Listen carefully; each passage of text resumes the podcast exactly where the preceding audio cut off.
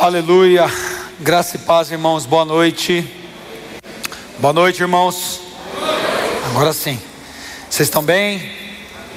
Glória a Deus por estarmos aqui.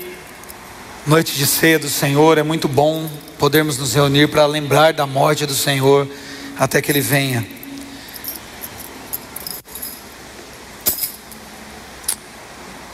Queria orar. Se você puder fechar os seus olhos, orar comigo nessa noite. Os nossos visitantes sejam bem-vindos, aqueles que voltam pela segunda, terceira vez. Como a pastora disse, quem já está vindo mais vezes, dia 14 de novembro nós temos Welcome Burn, que é o culto aí para recepção de novos membros. Já marca na sua agenda aí 14 de novembro, Welcome Burn. E os irmãos da internet igualmente aí, que Deus possa abençoar vocês. Vamos orar todos. Pai, em nome de Jesus, obrigado, meu Senhor, por estarmos aqui mais uma vez, Senhor. Obrigado pela forma como o Senhor já tem manifestado a tua presença e falado conosco. Obrigado, Senhor, pela vida de cada um dos meus irmãos e irmãs que estão aqui nessa noite com o coração aberto para ouvir a tua voz, aqueles que estão servindo, que de alguma forma, Senhor, se ocuparam para que tudo estivesse de acordo aqui, para que o Senhor de fato pudesse ser adorado em cada ato, em cada gesto, em cada palavra. Que nesse momento agora não seja diferente, Deus, mas que a tua voz possa ser ouvida que a unção do Teu Espírito Santo enche esse lugar, trabalhando em cada coração, em cada um de nós, para a honra e glória do Teu santo nome. Nós oramos e te agradecemos em nome de Jesus. Se você crê, diga amém. Glória a Deus. Eu quero compartilhar com vocês hoje uma mensagem com o nome urgente. Nós estamos num mês em que a sociedade civil escolheu para falar um pouco mais sobre a prevenção ao suicídio, conhecido como Setembro Amarelo né, tem ligação com um jovem, a história de um jovem que todos pensavam que ele estava muito feliz, mas na verdade por dentro ele estava sendo corroído e ele tinha um carro que ele tinha comprado, equipado, era um carro amarelo e tal, e no final ele acabou se suicidando. Depois vocês pesquisam um pouquinho, e por isso essa cor e esse mês, que é o mês da morte do rapaz lá nos Estados Unidos. Vocês dar uma procuradinha, vocês vão ver a história um pouco mais a fundo. E irmãos, o fato é que para a igreja isso sempre foi um tabu. É, os mais jovens agora ainda ouvem falar disso, mas ainda existe muita resistência em se falar em depressão, ansiedade, em se falar de doenças da alma entre os cristãos. As pessoas ainda, é, talvez por falta de ensinamento, por falta do conhecimento de fato, do que seriam essas questões da alma, esses processos, elas tratam com muito preconceito na igreja. Quando eu era garoto, principalmente, é tudo era demônio. O cara estava com alguma coisa, não, não é crente. Crente não pode ter isso aí, crente não pode ter depressão, crente não pode ficar ansioso, é, não está orando e tal. Ainda que existam sim N pontos que nós podemos abordar a partir da ótica espiritual, do conhecimento da palavra, para tratar o assunto, nós não podemos ignorar que essas coisas acontecem. E eu me formei em 2004 em comunicação, mas depois eu fiz a, a faculdade de teologia em 2016. Eu concluí, comecei em 2013. E eu lembro que as minhas primeiras aulas de psicologia lá atrás, em 2004, como eram. Eu, minhas três formações são na área de humanas, né? então a gente sabe que tem toda uma ideologia, tem toda uma questão política envolvendo isso. Então, minhas primeiras, meus primeiros professores de filosofia, antropologia cultural, estética de cultura de massa, psicologia, era, era aquela coisa toda em, mastigadas já de acordo com a ideologia deles entregues para nós. Então eu não, não tinha tanto interesse em estudar essas matérias, por mais que elas estivessem na minha grade. Mas eu lembro que quando eu fui fazer teologia, o professor, cara, que cara de Deus. E não eram, é, eu, eu, não estudei teologia em faculdades confessionais, né, em faculdades batistas. Não, eu estudei numa faculdade é, comum, que também tinha teologia. Então os professores não podiam ficar puxando sardinha para a brasa de nenhuma linguagem específica de alguma igreja, nenhuma doutrina, nenhuma é, linha eclesiológica, né, presbiteriana, batista, etc. Então o professor ele entrou no assunto da psicologia na ótica cristã com uma graça, irmãos. E eu lembro que assim meu coração se abriu para entender um pouco mais isso e uma frase que ele falou durante uma das aulas assim foi como se escamas tivessem caído dos meus olhos. Assim, eu fiquei muito feliz naquela tarde, eu até parei de fazer a aula, eu fui para o meu quintal, fui ler o livro Crer e Pensar naquela época, eu lembro que era um livro que a gente estava estudando e eu fui meditar naquilo que ele diz: toda a verdade vem de Deus. Foi a primeira vez que eu ouvi alguém dizendo isso com aquela ótica, porque ele estava defendendo a área de ensino dele, a psicologia. E ele estava justamente militando contra essa oposição que os cristãos têm em tratar esses assuntos. Falou, toda a verdade vem de Deus. O que ele estava querendo dizer? Que se, e é exatamente o que eu entendi com muita clareza naquele dia. Se alguém sabe fazer uma, uma equação, desvendar os mistérios dos ângulos, e descobrir como se chega numa fórmula para que você possa calcular uma área, por exemplo, ou se alguém descobrir um processo ali de uma combinação química farmacológica para um determinado medicamento agir no seu sistema nervoso central. Isso são verdades iguais à verdade da palavra de Deus, porque são verdades, e toda verdade emana de uma única fonte, que é a própria verdade, que é o Senhor. Toda verdade vem de Deus. Deus capacita os homens para descobrir os seus segredos e os seus mistérios, e nós pensamos nisso muito na palavra. Nós pensamos muito, muito no entendimento que nós temos das, dos textos bíblicos, mas toda a verdade que sustenta o universo vem daquele que é a verdade, que não pode mentir. Então, se um homem descobriu um dia lá que 2 mais 2 é igual a 4, isso vem de Deus. Toda a verdade vem de Deus, a harmonia, a riqueza, a combinação da, da, das notas e acordes, tudo vem de Deus, tudo que é verdade vem de Deus. Então, alguém começou a estudar a alma, a mente do ser humano. N profissionais se dedicaram a isso, a conhecer o ser humano, os comportamentos psicossociais, as questões antropológicas, a estudar os comportamentos das classes, a influência da cultura. Isso vem de Deus, irmãos. E esses homens são capacitados, essas mulheres são capacitadas a trabalhar na alma. E a igreja, de certa forma, conseguiu e tem conseguido de alguma forma se abrir para isso. Eu louvo a Deus que aqui a gente tem muito tempo com a mente aberta nessas questões, glória a Deus por isso. E já tem mais de um ano que nós temos a clínica das emoções na igreja. Fez um ano e um mês agora. A gente tem trabalhado e muitos irmãos têm vencido as aflições da sua alma.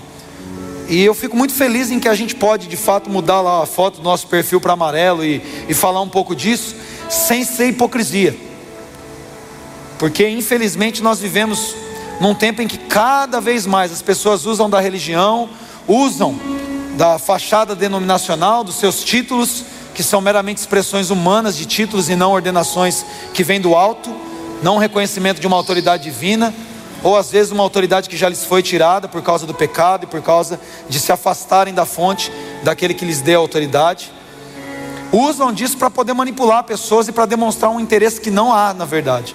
Então a gente vê esse mês aí um monte de partido político mudando o logotipo para amarelo no Facebook, todo mundo preocupado com suicídio, todo mundo preocupado, mas de fato nós sabemos que não. E isso não é novidade. Né? Nós já tínhamos na época de Jesus pessoas muito mais preocupadas com as coisas do que com as pessoas e que de alguma forma tentavam fingir amar alguém. Tem um texto lá em Mateus, queria que vocês abrissem comigo. Evangelho de Mateus, capítulo 8 versículo 28. Mateus 8, versículo 28, nós vamos ler até o 34. Nós vamos ler até o 34.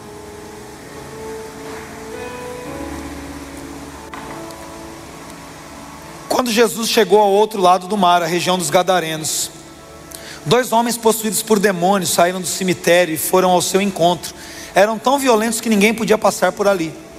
Eles começaram a gritar: Por que vem nos importunar, filho de Deus? Veio aqui para nos atormentar antes do tempo determinado? A certa distância deles havia uma grande manada de porcos pastando. Então os demônios suplicaram: Se vai nos expulsar, mande-nos entrar naquela manada de porcos. Vão, ordenou Jesus. Os demônios saíram dos homens e entraram nos porcos. E toda a manada se atirou pela encosta íngreme do monte para dentro do mar e se afogou. Presta atenção nesses dois últimos versículos. Os que cuidavam dos porcos fugiram para uma cidade próxima e contaram a todos o que havia ocorrido com os homens possuídos por demônios. Os habitantes da cidade saíram ao encontro de Jesus e agradeceram ele com grande alegria pela libertação daqueles homens. É isso que está escrito aí, irmãos. Pediram que Jesus entrasse naquela cidade e pudesse proclamar salvação e libertar muitas outras vidas e transformar a sua cidade. É isso? Não. Suplicaram que ele fosse embora da região. Algumas pessoas dizem amar os homens, mas de fato eles estão muito mais preocupados com as suas manadas de porcos. Nós temos aqui a expressão de um egoísmo tão grande, de uma preocupação com os seus próprios bens tão grande que a libertação de homens que estavam ali acorrentados em ansiedade, em depressão, em opressão demoníaca, não se tornou um fato notório, por quê? Porque isso tinha custado para eles. E a gente sabe disso, irmãos. Nós temos na, na expressão da nossa política, por exemplo. Nós que somos brasileiros sofremos demais. Eu não estou falando de partido agora, de antes. É uma questão sistêmica. É uma questão que está incrustada na história da nossa nação. Os políticos, infelizmente, irmãos, eles deveriam usar da sua autoridade, daquilo que Deus lhes concedeu para o bem comum, para fazer com que as pessoas tivessem uma vida melhor, uma vida digna, e não é o que nós vemos, são raríssimas as exceções. E quando a gente olha para o sistema todo, é muito difícil encontrar qualquer expressão de benignidade, qualquer expressão de bondade sendo manifesta. A gente vive num país que, para mim, é o melhor lugar do planeta. Assim, por mais que você veja aí um bom turismo sendo feito, porque eles têm talvez políticas melhores lá, em alguns países na Europa, em outros lugares, na Ásia mesmo ou até aqui nos nossos vizinhos americanos, por mais que você veja isso, aqui no Brasil, gente, a, a beleza natural, as riquezas que nós temos, o nosso povo que não se compara a ninguém, é, a gente que vem de família mineira, meu Deus, você vai em Minas é uma coisa louca, você sai de lá empanturrado e não para de comer, você vai para o Nordeste, a receptividade dos nossos irmãos nordestinos é fantástico, como você se sente bem com nenhuma vontade de voltar, quem já teve essa experiência sabe do que eu estou falando, um povo maravilhoso, aguerrido, trabalhador, um povo honesto, um povo dedicado, mas um povo que sofre na mão de uma política terrível. Você vê agora a gente está comemorando que chegou água, gente. Por que não chegou essa água antes no Nordeste? Quem já viu o Rio São Francisco de perto? Quem já teve essa oportunidade? Meu Deus! Mas não, nós somos mantidos burros, pobres, ignorantes, sem conhecimento, porque é fácil de manipular e de oferecer alguma coisa. Eu falo isso com muita convicção. Você, de manhã tinha um casal de missionários aqui que principalmente vai muito para para a África subsaariana, a Bânia. Você vai lá, os menininhos barrigudinhos só tem verme na barriga, não tem um pedaço de pão para comer, mas eles falam. Se o país deles foi colonizado por franceses, eles falam francês. Eles falam a língua do país deles, fala pelo menos mais um dialeto ali de alguma tribo local e domina o inglês. Qualquer canto que você vai do mundo. Todas as vezes que eu fui para os Estados Unidos, vinha alguém conversando inglês com a gente, a gente batia um papo, o cara, ah não, eu sou alemão, o cara, a gente é brasileiro. O cara começava a arranhar alguma coisa em português. Incrível, de tudo quanto é canto, o cara fala dois, três idiomas aqui, você fica dez anos na escola, verbo to be, e termina sem conseguir falar the books on the table, você não consegue falar isso, sim ou não? Fala errado ainda. A gente não sabe até hoje usar o on, o in, o et, a gente não sabe usar pronome, não sabe usar nada. Por um sistema ideológico que quer manter a gente escravo, para a gente não avançar. Eu vivi isso na pele quando eu fui funcionário público. Eu comecei a estudar fazia outra faculdade, os caras me mudavam de escala para tentar me prejudicar nos estudos. Não queria que eu me formasse. Em vez de incentivar, não, isso vai melhorar a qualidade da nossa corporação. Um cara formado, não, me mudava de escala sempre. Cada hora eu estava numa, numa equipe só para me prejudicar. Uma ideia de que a gente tem que ficar burro, porque é mais fácil de manipular. Se o cara tiver comida, eu vou oferecer o quê? Se o cara tiver água, hã? Questão de, de tratamento de água e esgoto no Brasil, um dos piores índices do mundo. No entanto, os nossos índices de suicídio é um dos maiores do mundo. De 2010 a 2016, a Organização Mundial da Saúde constatou que houve uma queda mundial de 9,8% nos índices de suicídio. O Brasil aumentou 7% na mesma época. Ou seja, numa conta, era gestão da Dilma, então numa conta da Dilma aí 20% mais ou menos, te aumentou o suicídio. Se a gente vai entre os jovens, aumentou mais de 24% entre meninos, principalmente de 14 a 23 anos, o índice de suicídio. As pessoas tirando a própria vida, meninos, da idade do meu filho, 14 anos, até a idade do Igor, mais ou menos aqui, tirando a própria vida, jovens. Isso é espiritual. Por que, eu digo que toda a verdade vem de Deus? Porque nós entendemos a importância, sim, de abordar o tema, de investirmos, de orientarmos, de falar de terapia, de falar de medicação. Eu sou dessa linha que crê nisso, irmãos. Alguns irmãos leem Tiago e falam: ah, tem alguém enfermo, chama os presbíteros da igreja, que eles unjam com óleo e ore por ele. A própria palavra diz que é a oração que vai curar o doente. Mas esse ungir com óleo, no meu entendimento, eu não, não descarto quem tem um entendimento diferente. No meu entendimento, esse ungir com óleo é aplicar remédio, porque o azeite era um remédio muito usado na época. Alguns irmãos acreditam que é unção com óleo para orar. Amém, irmão? Não está claro o texto. Eu acredito que era ungir com óleo assim, por quê? Em 2 Reis 20, 20, por exemplo, segundo Reis 20, 20, nós temos o rei Ezequias com a palavra de que ia morrer. É, o profeta chega para ele e fala: Deus falou para você arrumar a sua casa que você vai morrer. Ele ora, Deus atende a oração dele, o profeta volta lá e fala: Deus está te acrescentando 15 anos. Faz uma pasta com frigo e aplica aí. Então eles fazem um emplastro com figos ali e aplicam sobre a doença. Ele ora e Ezequias recebe. Ou seja, Deus mandou orar, mas aplicar o remédio. Nós temos a parábola do bom samaritano, que ele para lá para cuidar, ele faz tudo que tem que fazer, mas ele derruba azeite e vinho, ou seja, ele dá remédio. Você mesmo, quando está com dor de cabeça, eu espero que você ore primeiro, mas você toma um remédio, eu tomo um remédio. Hoje, antes de vir para o culto, eu tomei um remédio. Essa porcaria dessa máscara aí tem deixado o nariz entupido a maior parte do tempo. Então eu tomei um antialérgico com remédio para dor de cabeça. A cabeça está explodindo, dia quente. E a gente toma remédio para dor de cabeça. Quem nunca tomou um remédio aqui? Nunca tomei um comprimido para nada. Nem uma vacina, nem nunca, nunca tomou. Você toma. Então, as questões de tratar com, com, com, com remédios a, a doença da alma, da mente, é algo de Deus também, irmãos. A questão é, isso não é a solução definitiva pessoa tem um amparo psicológico, psiquiátrico, é divino, é uma bênção. Alguns de nós realmente precisamos passar por isso, por uma terapia, passar por um processo, claro, procurar um profissional que conheça ao nosso Deus também, que conheça de fato o Senhor, para que possa te aconselhar de acordo com a sua fé comum, ainda que existam todas as questões ali da, da confissão da profissão, que não se deve tratar essa questão e tal, mas nós mesmos temos na, temos na igreja alguns profissionais. Então nós acreditamos nisso. Você vai entender onde eu quero chegar. Mas isso não é solução definitiva, irmãos. Por mais que as coisas tenham uma manifestação física, por mais que os problemas da humanidade tenham uma manifestação na sua alma e cada vez mais isso aumenta. Hoje, a cada quatro segundos, uma pessoa no mundo tira sua vida. A igreja não tratava as questões de depressão, de suicídio, tratava tudo como espiritual. Hoje nós estamos vendo pastores se suicidando. Pouco tempo atrás, menos de um ano, aqui nesse córrego da Vila Jundiaí, um pastor aqui da nossa, do nosso bairro, pastor aqui de uma congregação local, se enforcou aqui, irmãos. Nós temos lá em Atos 1,18 a narrativa de Judas se suicidando. Judas era quem? Alguém que andou com Jesus três anos e meio.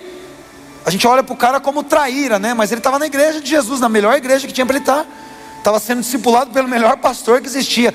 E isso não foi suficiente para tratar a alma dele, porque ele não se abriu para totalmente para a verdade. Ele continuou um escravo da avareza, continuou um escravo do seu orgulho, das suas próprias faculdades, dos seus próprios argumentos.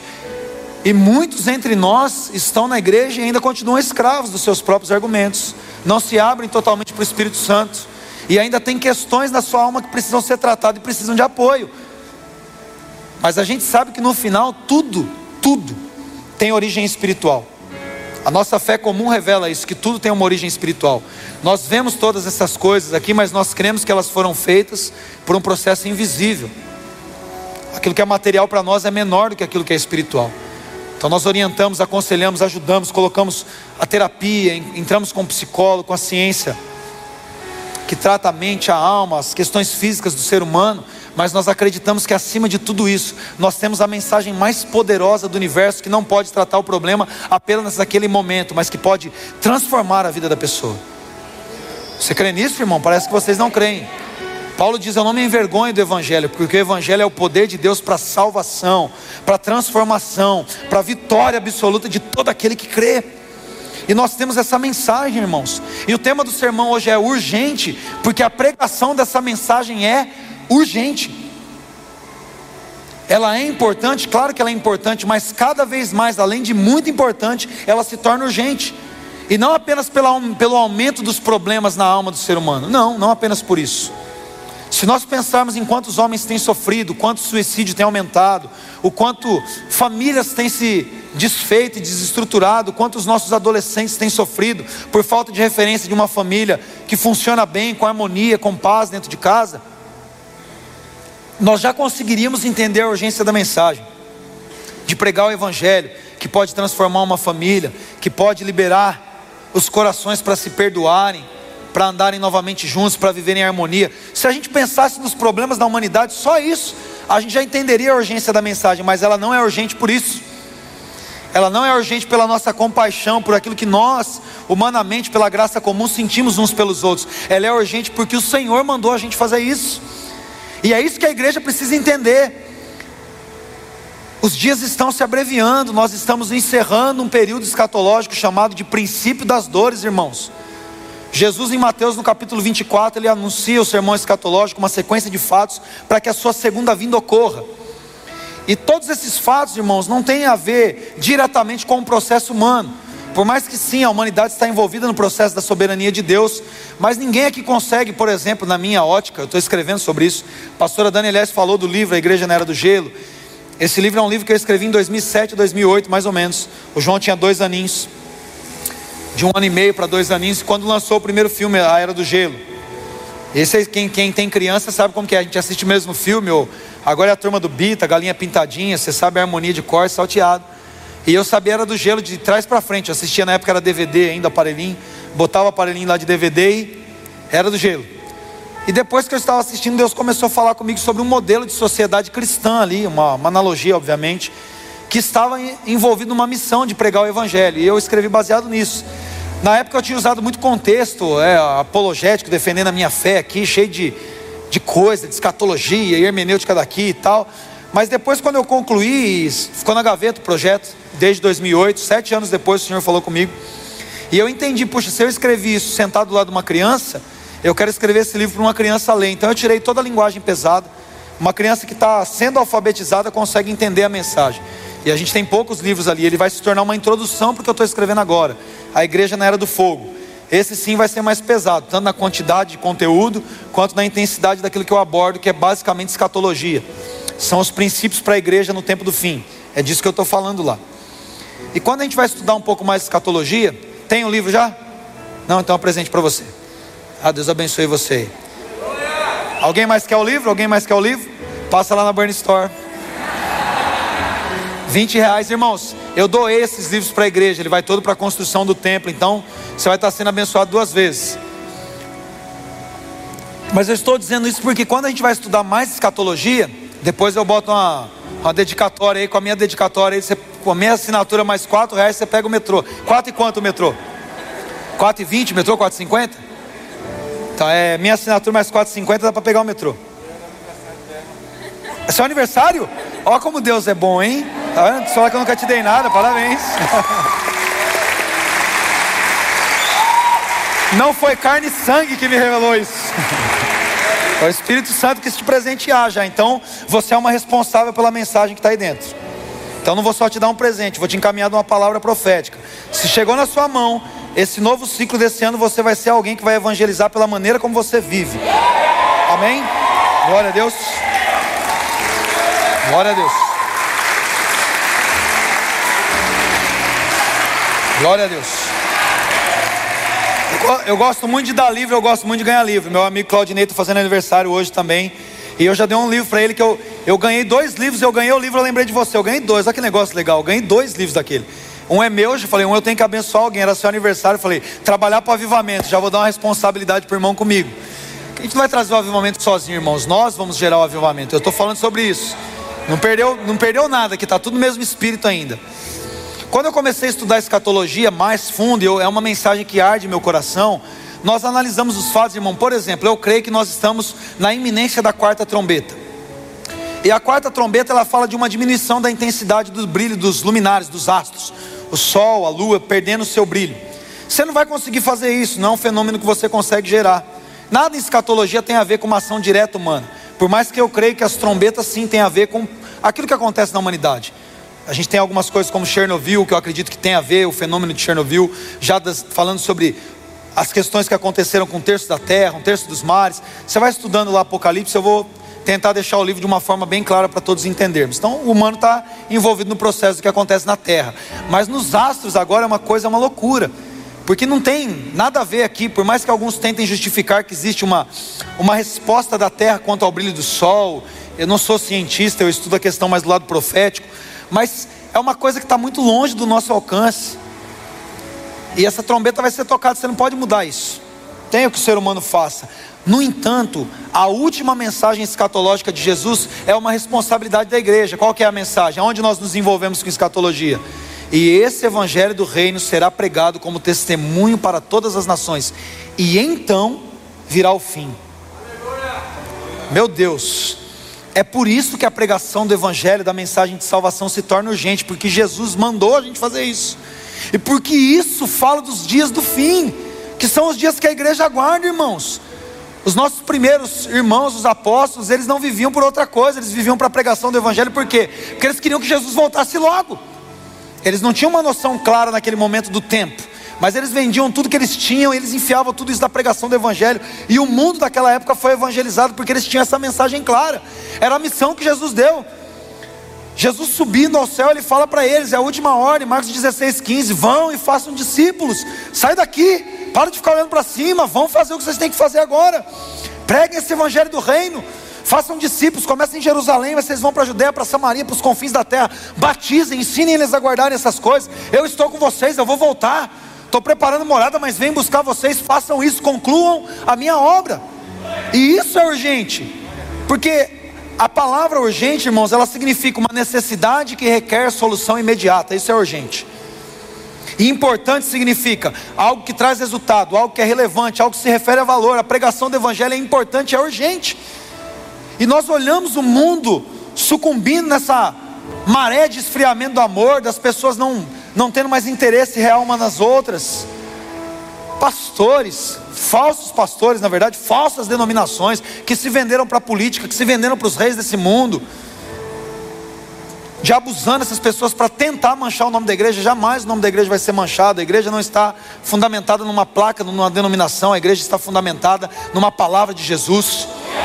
Eu edificarei a minha igreja, não tem nada a ver com Burn, com Assembleia, com Metodista, quadrangular, com nada disso. Eu estou edificando a minha igreja, é o ajuntamento dos meus discípulos, de quem em qualquer lugar no mundo segue meu nome, de quem em qualquer lugar se reúne como filhos na mesa do Pai, e as portas do inferno não prevalecerão. O inferno jamais vai vencer a igreja, irmãos.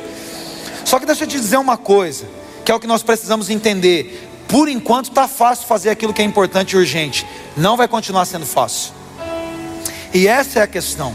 Ou a igreja, eu estou falando da igreja brasileira, eu estou falando de nós aqui, entende que nós estamos no período fácil e se apressa em fazer isso, segundo Pedro 3,12, para de ficar esperando só e apressa a volta do Senhor, ou depois nós vamos precisar fazer isso para se livrar de uma ilha debaixo de vara.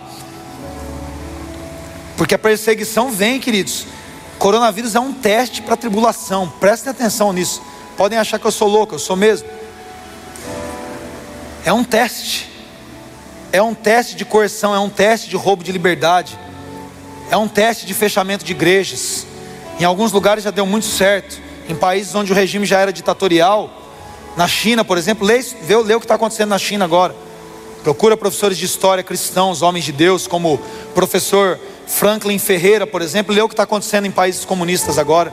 Você vai entender. O próprio Claire e a Banner foram exilados de Cuba por pregar o Evangelho. Nenhum dos dois pode entrar mais lá, porque eles foram pegos falando de Jesus. E aí a gente vai ser proibido de se juntar como igreja, a gente vai ser proibido de pregar o Evangelho, sabendo que a gente podia ter feito isso na hora que estava fácil. Sabendo que nós poderíamos ter nos fortalecido mais congregando como igreja, nos ensinando, nos ajudando, nos edificando, e a gente não aproveitou isso a gente ficou olhando para o nosso próprio umbigo. A gente sabia que isso ia custar para a gente. A gente olhou para as nossas manadas de porcos e falou: não, se Jesus entrar aqui, eu sei que eu vou ter que perder alguma coisa. E eu quero continuar construindo casa, eu quero continuar fazendo as minhas coisas, eu quero continuar colecionando os meus diplomas, eu quero viver a minha vida. Aí Cristo não pode viver a vida dele em você. Aí Cristo não pode viver a vida dele em mim. A gente não tem condição de dizer, como o apóstolo Paulo, considera a minha vida como perda para ganhar a Cristo. A gente não pode dizer eu considerei todas as coisas como adubo para poder ganhar a minha salvação. A gente não pode dizer isso.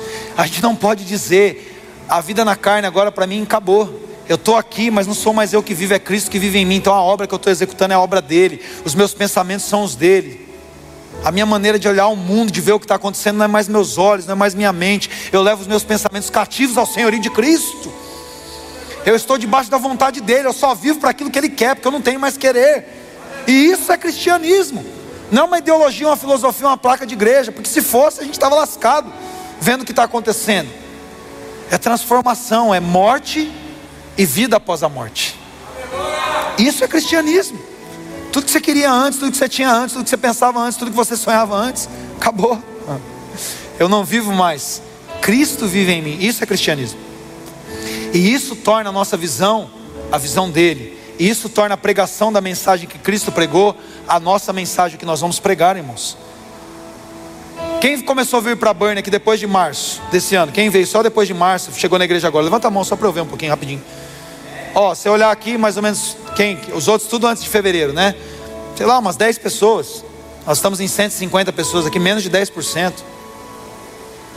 7,5%. Olha só. Então todos os outros aqui estavam em fevereiro na expansão do clã, amém? Quem estava na expansão dos clãs aí? Os outros estavam onde? Estavam em Nárnia? Onde vocês estavam? Vocês estavam aqui em fevereiro? Glória a Deus. Estavam entrando no guarda-roupa? Ou vocês chegaram em março ou vocês estavam em fevereiro, irmãos? Me ajuda. Quem estava aqui em fevereiro já na Burn? Quem era membro? Ah, oh, oh, aleluia. Tá bom. Sei, vai ver se vocês vieram de Marte, outro tempo, não sei. Meu Deus, me ajuda, gente, pelo amor de Deus. Então vocês ouviram a palavra profética que o Espírito Santo liberou para nós. Nós falamos aqui desde novembro, nós entendemos que o Espírito Santo estava virando uma chave. Quem lembra desse termo? Está virando uma chave. Os nossos clãs, irmãos, deixa eu falar uma coisa para você. Você que não faz parte de um clã, você não entendeu ainda o que é a igreja Burning. A igreja Burning não tem clãs, não tem culto nos lares. Nós somos os clãs. Nós somos uma igreja que funciona nos lares e o nosso nome é clã. Ah, nomenclatura você esquece, é o que Deus deu para nós, é clã. Eu amo significado. A princípio eu estava fazendo uma sigla publicitária, minha primeira formação. Eu coloquei o CLA, culto nos lares. Eu falei, clã, é o significado de clã é um negócio louco demais. Não precisa ser consanguinidade, pode ser pessoas que entenderam que fazem parte de um povo, que querem compartilhar a cultura. Eu falei, é isso, é um clã. E ficou clã. Desde que a igreja começou, antes de ter aqui, já tinha um clã na minha casa. Dia 5 de junho de 2016 teve o primeiro clã da Burn. Dia 12 a gente estava aqui, na semana você pode olhar, a primeira postagem do Instagram, já tinham três clãs, se eu não me engano, a igreja nem tinha igreja, já tínhamos três cultos nos lares, nós amamos isso. Mas Deus foi nos ensinando, a gente está aprendendo ainda, claro. Só se prestar atenção, irmãos, eu não consigo sentar com todo mundo para conversar aqui. Pobre de mim, um não sou ninguém. Eu não consigo conversar com você. Se eu quiser conversar com 700 pessoas, né, não consigo. Não tem como. E a gente quer cuidar de você, amar você, estruturar a igreja de uma forma que você seja pastoreado. Por isso que nós temos pastores de região. Né? Aqui agora na região vermelha está o pastor Igor e a pastora Carol. Se você mora aqui nos bairros em torno. Na região azul, que são os outros bairros de Mogi, pastor Laércio, pastora Rosa. Nas outras cidades da região, pastor Marlon e Tati. E os nossos queridos pastores Ebinho e Cris estão dando suporte para todos os casais nas regiões. Então, assunto de casamento, algum assunto de relacionamento, eles estão dando esse suporte para os pastores na região, porque é uma demanda maior. Então, nós temos esses grupos e aí nós temos quase 30 clãs agora se reunindo. Irmãos, você precisa entender isso. Nós começamos a viver os clãs e quando a gente começou, multiplicou a primeira vez oito, agora está em torno de 30, sem forçação de barra, não tem pressão. Nunca a gente, nunca, se um dos pastores fez isso, pode me procurar que a gente vai ter uma, uma DR aí. Nunca um dos pastores chegaram em você e falar: ah, seu clã não está dando certo, você é um líder infrutífero, não está multiplicando, a gente não crê nessa baboseira. Isso não é divino. A palavra de Deus diz que um planta, outro rega, mas é Deus que dá o crescimento. Então eu não posso cobrar do homem uma coisa que Deus faz. O que eu posso cobrar de vocês? O entendimento do que o Espírito Santo está falando. Olha como o diabo é sujo, irmãos, tirando toda a questão social, é, a questão sanitária da pandemia. Vamos olhar para o prisma espiritual da pandemia. O diabo cegou os nossos olhos, colocou uma máscara na nossa boca, uma venda dos nossos olhos. Por quê? O Espírito Santo deu uma palavra profética para a gente dia 11 de fevereiro que nós viveríamos o ano da evangelização. Aí veio a pandemia. O que, que mudou na palavra profética? O Espírito Santo, quando deu a palavra, não sabia de pandemia? Ele deu uma palavra sem saber, ou ele sabia que era um ano em que nós precisávamos entender ainda mais a evangelização, porque era um ano de caos. Tem hora melhor para pregar o juízo de Deus do que no caos? Mas profeta está querendo um momento confortável para ser profeta, eu não entendi mais isso. Mas olha como nós nos, nos cegamos, porque a gente não podia mais reunir nas casas, veio as regras. Cada um na sua casa, a hashtag mais diabólica do universo. Hashtag fica em casa. Porque a gente começou a olhar só pra gente. Eu preciso cuidar da minha família, eu preciso ficar aqui, eu não posso ficar doente. Glória a Deus por tudo isso. Mas a coisa não para aí, cara. Você continuou saindo para trabalhar, a gente continuou fazendo outras coisas, mas eu não posso falar de Jesus para ninguém, não posso ter contato. Afastamento social, diabólico. Nós perdemos o foco das coisas. Para nós, como igreja, nós ganhamos muitas pessoas para Jesus pela internet, pela, pela maneira, Deus foi dando estratégia para a gente continuar evangelizando aqui, culto toda noite, a banda comendo solto aqui e tal. Mas se a gente analisar individualmente, o que nós fizemos para Jesus nesse tempo? Ficou preocupado só com a nossa economia, só com a nossa casa, só com a nossa saúde. Se eu vou morrer ou não vou morrer. Nunca vi crente com medo de morrer. Quem tem medo de morrer não é crente.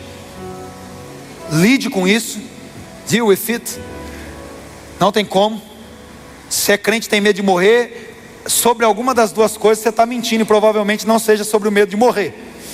O crente ele considera a morte como lucro. Se Deus quiser me levar agora, irmãos, pode ser com um acidente de carro, um tiro na cabeça, uma doença. Ah, ah, o, o que acontecer é só uma desculpa. Deus quis me levar para casa. Acabou isso aqui, graças a Deus, obrigado. Agora, enquanto eu estou aqui, eu tenho uma missão. Enquanto você está aqui, Deus está te colocando aqui para passar no teste. Enquanto você passar no teste, você vai embora. Seja pela manifestação da sua vinda, ou seja você indo primeiro, irmão. Minha irmã, entenda isso. Nós estamos aqui por um objetivo só. Vão e preguem o Evangelho. Apressem a minha vinda. Pastor, mas essa mensagem de ceia, não estou entendendo nada. Quando nós tomamos o cálice, nós comemos o pão, nós fazemos o quê? Todas as vezes que vocês fizerem isso em memória de mim, vocês estão fazendo o quê? Um crente me fala, pelo amor de Deus. Anunciais a morte do Senhor até que Ele. Ou seja, se você come o pão ou bebe do cálice sem entender o que isso aqui significa, você não está examinando o corpo. Isso aqui é simpatia de crente. É um teco de pão e um suquinho de uva, irmãos. Nós estamos aqui entendendo que Jesus partiu o corpo dele na cruz do Calvário. Ele morreu. Ele assumiu a nossa posição de pecado. Isso aqui é um pacto de sangue. Nós estamos bebendo o sangue de um homem que era Deus, mas que era homem também. E que morreu para nos justificar do pecado, para anunciar o seu amor, para anunciar a salvação. A mensagem de Jesus, a de João Batista, dos profetas, era a chegada do Messias. E quando Jesus chega, ele fala: Eis que é chegada a hora, está chegando a hora. É aquilo que Deus anunciou, que Ele novamente uniria o homem a si através de mim, a minha vida. Está sendo entregue na cruz, é o meu sangue sendo derramado. A gente não está brincando de ser igreja aqui fazendo simpatia para ficar com a cabeça boa, tomei ceia, tô legal, tô, sou um bom crente.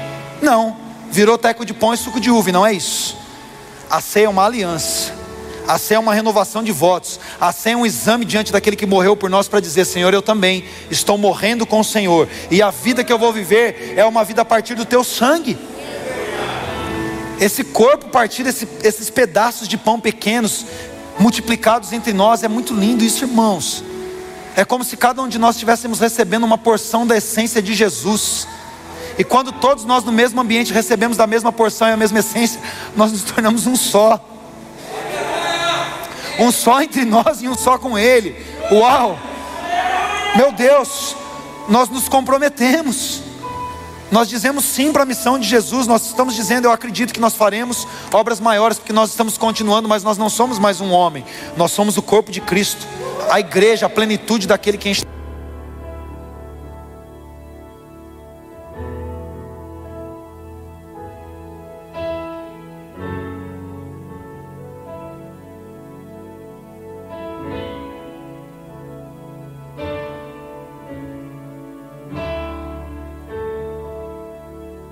Eu já fiz, você vou perguntar, quem já fez aquele negócio de cortar a mão para derrubar o sangue e apertar a mão do camarada? Quem já fez? Esses pactos de sangue, coisa de maluco. Quem pelo menos dá uma cuspida na mão? ou bebeu aquele copo que a gente põe ketchup, mostarda, ou quem já fez essas loucuras? Para fazer um pacto. a gente faz essas coisas quando era adolescente, meio loucão. A gente não entende muitas coisas, mas aqui é um pacto, gente, pelo amor de Deus, entendam isso, irmãos. Este é o sangue da nova aliança que eu estou fazendo com vocês. Isso é um pacto. Todas as vezes que nós bebemos do sangue, nós estamos assinando um pacto. Nós estamos entendendo que é o sangue. É por isso que o homem precisa se examinar e depois beber, se examinar e depois comer. Nunca deixar de comer ou deixar de beber, mas se examinar por quê? A palavra de Deus diz que não é por força, não é por violência, mas é pelo meu espírito. A nova aliança não é uma aliança na letra, é uma aliança no espírito. É uma aliança que nos capacita a viver coisa que ninguém pode viver, porque o Espírito Santo de Deus, a partir do momento que o sangue de Jesus cobre as nossas vidas, nos capacita a viver. Nos dá condição para sermos um com Ele. Isso é humanamente impossível. Eu ter condição de ser um com Jesus? Jamais. Mas não é por força, não é por mérito. A graça não anula o esforço, ela tira o mérito. Nós nos esforçamos para entrar, nós entramos com ousadia na presença dEle, mas é tudo por causa do nome dEle, tudo é porque o sangue dEle foi derramado, e isso nos compromete. Quem apertou a mão no sangue se comprometeu, disse: Nós somos um só. Meu Deus, nós estamos comprometidos até que o nosso sangue seja derramado no chão. Ninguém pode dizer que vai morrer por Cristo se não tem vivido por Ele. E viver por Jesus é estar na mesma missão pela qual ele derramou o seu sangue, a redenção da humanidade. Você ama o mundo? Fale sobre Jesus. Senão você não ama o mundo. porque você não tem condição de redimir ninguém, eu não tenho condição de salvar ninguém, mas nós temos a mensagem que não é apenas um remédio ou uma terapia, nós temos uma mensagem que transforma. Nós temos uma mensagem que tira almas do inferno. Nós temos a mensagem para a salvação de todo aquele que nele crê. E nós estamos aqui justamente fazendo isso, irmão. Nós estamos lembrando da morte do Senhor. Nós estamos lembrando quanto custou para nós estarmos aqui. Nós estamos aqui nos lembrando. Quando vocês fazem isso, vocês estão lembrando da minha morte. Vocês estão lembrando por que vocês estão aqui. Vocês estão lembrando por que vocês podem entrar na presença de Deus e falar de Deus. Como que eu podia falar de Deus, irmãos? Quem sou eu para falar o nome de Deus? Sem Jesus eu tomaria o nome dele em vão o tempo todo. Eu não tenho condição de carregar um negócio desse. É demais para mim. Mas é o sangue de Jesus que me limpa, me purifica de todo pecado permite estar aqui, que permite que você e eu estejamos aqui na presença dEle. O mundo é hipócrita, o mundo quer que se lasque, o mundo não está nem com ninguém. Ele faz propaganda, ele faz campanha, ele fala que preocupa com a ansiedade, mas é mentira, irmãos. Mas nós não podemos ser assim. Nós somos tirados do mundo, nós somos tirados dessa mentalidade caída. Nós amamos as pessoas porque Deus amou o mundo, nós amamos o mundo. Porque Deus entregou o seu filho, nós entregamos a nossa vida para o seu filho. É urgente isso, irmãos. É urgente. Nós estamos nos últimos minutos, nós estamos na última hora, nós somos responsáveis para que o reino de Deus se manifeste. Hoje é uma noite de entrega total e absoluta, de rever os nossos conceitos. Eu queria que você continuasse meditando nessa palavra enquanto os irmãos vão servir a ceia, você vai ser servido pela ceia. E você vai fazer isso em memória deles. Recebam todos sentados, não comam. Recebam todos sentados e aguardem, podem servir. Fica no seu lugar até que todos sejam servidos. Enquanto nós cantamos, você vai refletir nisso. Você vai receber a ceia porque você vai ceiar. Mas você vai refletir na palavra e vai aguardar para nós fazermos isso juntos. Nós vamos nos comprometer em manifestar o reino de Deus na terra. Nós somos essa geração.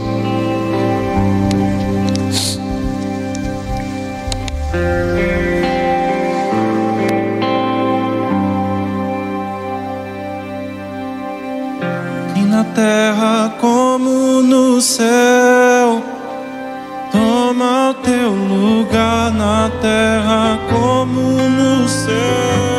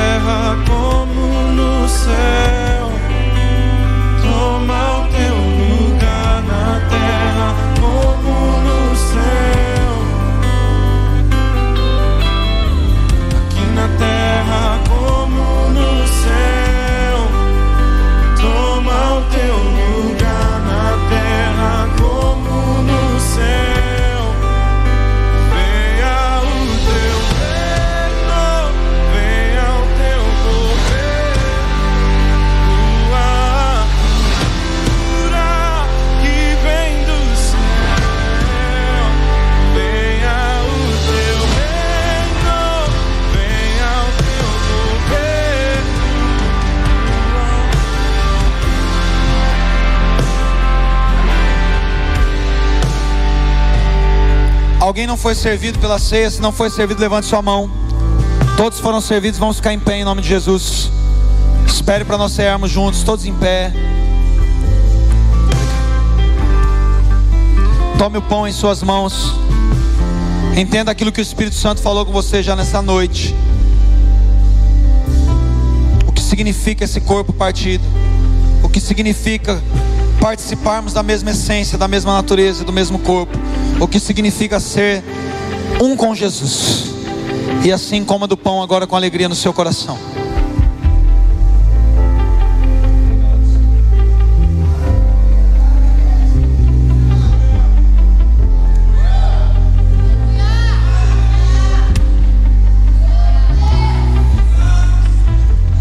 Meu Deus. Tomem o cálice na sua mão. Irmãos, que o Espírito Santo plante essa verdade dentro de cada um de nós. Que essa seja a noite que você lembre do compromisso, do pacto de sangue, da aliança de sangue com o Senhor, que derramou o sangue por você, e o Senhor pelo qual você vai derramar o seu sangue na terra. Suor, sangue, lágrimas, força de todo o seu coração, de toda a sua alma, de todo o seu entendimento. Nós estamos entregando a nossa vida para Jesus e dizendo: Nós viveremos pelo Senhor e nós morreremos pelo Senhor, porque nele nós vivemos, nos movemos e existimos.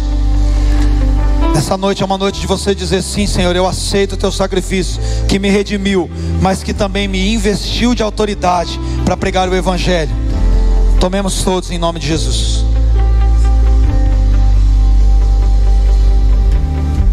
Aqui na terra como no céu. Toma o teu lugar na terra como no céu. Ó Deus, vem e toma. Aqui na terra como no céu. Toma o teu lugar na terra como no céu. Venha E venha o teu reino. Venha o teu governo. declare. Tua cultura que vem do céu. Através de nós venha teu reino.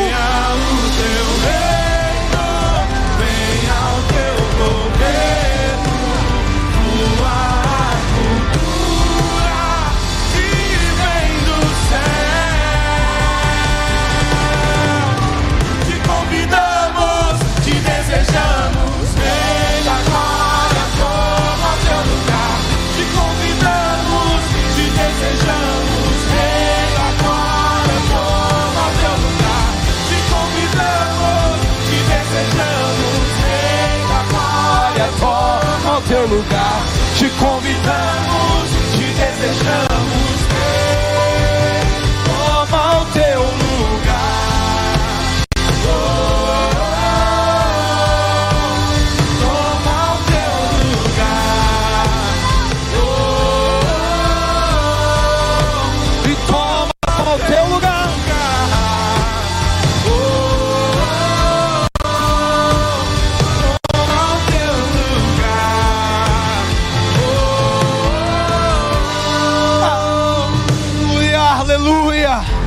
Nós te adoramos, Senhor.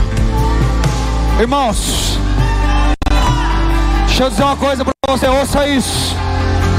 Ouça isso. Toda vez que Deus quer manifestar a ira dele na terra, todas, todas as vezes, Deus levanta um justo. Talvez você pense que, ah, Deus quer manifestar a ira dele, então ele derrama fogo e enxofre, como ele fez em Sodoma. Não, ele enche a terra de águas, como no dilúvio. Não. Deus em Sodoma e Gomorra disse: Eu não posso fazer nada sem falar com Abraão. Ele levantou um justo, ele encontrou um filho. E aí Abraão então intercede, a família de Ló é salva, a ira cai, mas aqueles que têm que ser salvos são salvos por causa de um justo. Deus tirou contra Nínive, vou destruir Nínive. O que, que ele faz? Não, vou levantar um justo. Jonas anuncia a Nínive, toda Nínive se arrepende. Deus está te comprometendo nessa noite. O Senhor está revelando para você um propósito, e você vai abraçar esse propósito. Você vai ser o construtor de uma arca para essa geração que está entrando no segundo dilúvio de mentiras, de sofismas, de engano. Você é o Noé dessa geração. Você é o justo dessa geração. Você é o filho obediente. Você é o João Batista nessa geração. Adore ao Senhor. Diga assim, Senhor, eu creio. A chama.